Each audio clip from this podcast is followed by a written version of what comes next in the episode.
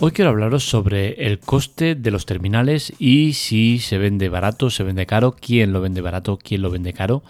Y es que un reciente informe en el cual salía lo que costaba un Xiaomi Mi 10 no se especificaba cada pieza cuál era, a qué pertenecía cada precio, pero sí que se detallaba muy, muy, muy claramente eh, todas las partes eh, y el coste que tenía producir un terminal como ese. Entonces, eh, hemos ido un poco más allá y hemos enfrentado a Xiaomi Mi 10 con el iPhone. El iPhone es un teléfono de gama alta, pero es que el Mi 10 también ya es calificado como tal. Lo analizamos todo en la tecla Tech.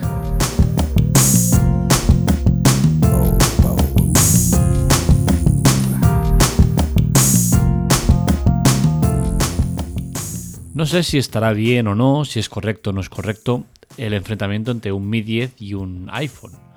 Eh, son en principio teléfonos muy diferentes, pero es que el Mi 10 ya es un teléfono diferente a lo que venía haciendo Xiaomi hasta ahora. Eh, entiendo que por materiales, por características del teléfono, por precio, por todo, ya ha dado ese salto de calidad que le permite eh, equipararse o compararse con teléfonos de, alta gama. ¿no? Entonces, eh, con el estudio reciente que ha salido, en el cual se analizaba lo que costaba eh, fabricar el Mi 10, pues creemos que es necesario este debate. El precio de producción de Xiaomi Mi 10 es de 440 dólares.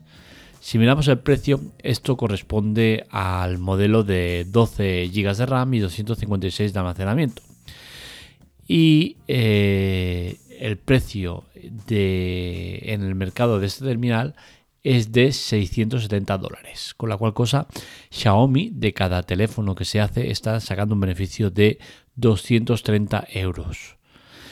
Claro, esto os puede parecer mucho, os puede parecer poco, no sé qué os parecerá, pero esto es un dato que no es del todo exacto, ya que el precio de estos terminales que eh, recordar que no está fuera de China, con la cual cosa, cuando el producto salga de China, el precio variará eh, notablemente. Yo creo que estaremos más cerca de los 900 euros que no de esos 670 dólares. ¿no?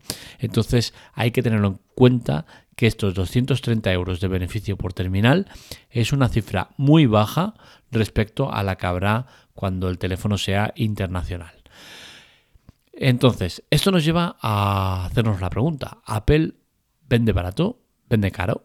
Pues bien, hemos cogido Apple porque tiene un modelo que reúne características muy similares al Mi 10.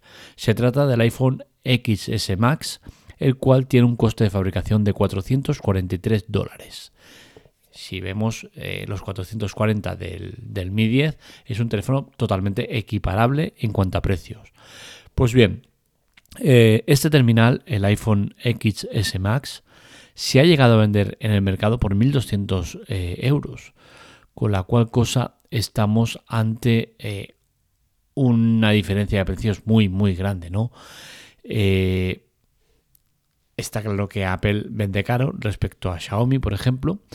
El precio sí que es cierto que estamos hablando de euros y dólares, pero claro, estamos hablando de eh, más del doble, ¿no? Entonces es una cantidad muy alta eh, el que está inflando los precios.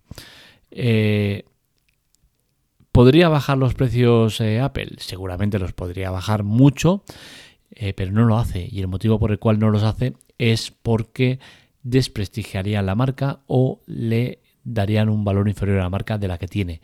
Los productos Apple tienen un valor de marca muy alto, por lo cual eh, es muy difícil que Apple vaya a bajar el precio. Lo que sí que ha hecho es eh, hacer un juego de palabras y hacer el juego del trilero y ahora por ejemplo podemos conseguir un iPhone 11 por algo más de 800 euros. Es un terminal que ha bajado de precio, pero ¿por qué? Porque el iPhone 11 ya no es como el iPhone 6, iPhone 7, tal. Ha cambiado. Eh, el iPhone potente que, representaría ese iPhone 5, 6, 7 y tal, pues es el iPhone Pro.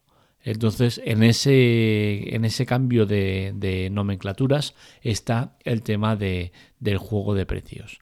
Eh, no existen límites y es una pena. Es una pena que no existan límites en el tema de, de cuánto puede engrosar el coste de, producción respecto al coste de venta. ¿no? Entonces creo que esto es una pena porque al final acabamos el año con cifras espectaculares y muy muy bestias en las cuales vemos empresas que ganan 2.000, 5.000, 200 millones, 1.200 eh, millones, 400.000 millones. Eh, hay empresas que ganan una burrada de dinero y que viene a costa de esto, ¿no? de explotar y de desangrar al, consumidor. Eh, las reglas de juego son las que son, no vamos a cambiar nada, pero es una pena, es una pena porque estoy seguro que si, empresas como Apple vendieran los terminales mucho más baratos, conseguirían que, muchísima gente tuviera eh, un iPhone. Es cierto que al final a ellos les salen los números, eh, es un producto que es más exclusivo que más comercial, entonces a ellos les salen los números, perfecto, pero a mí sinceramente me da mucha pena. ¿Merece Xiaomi subir tanto el listón?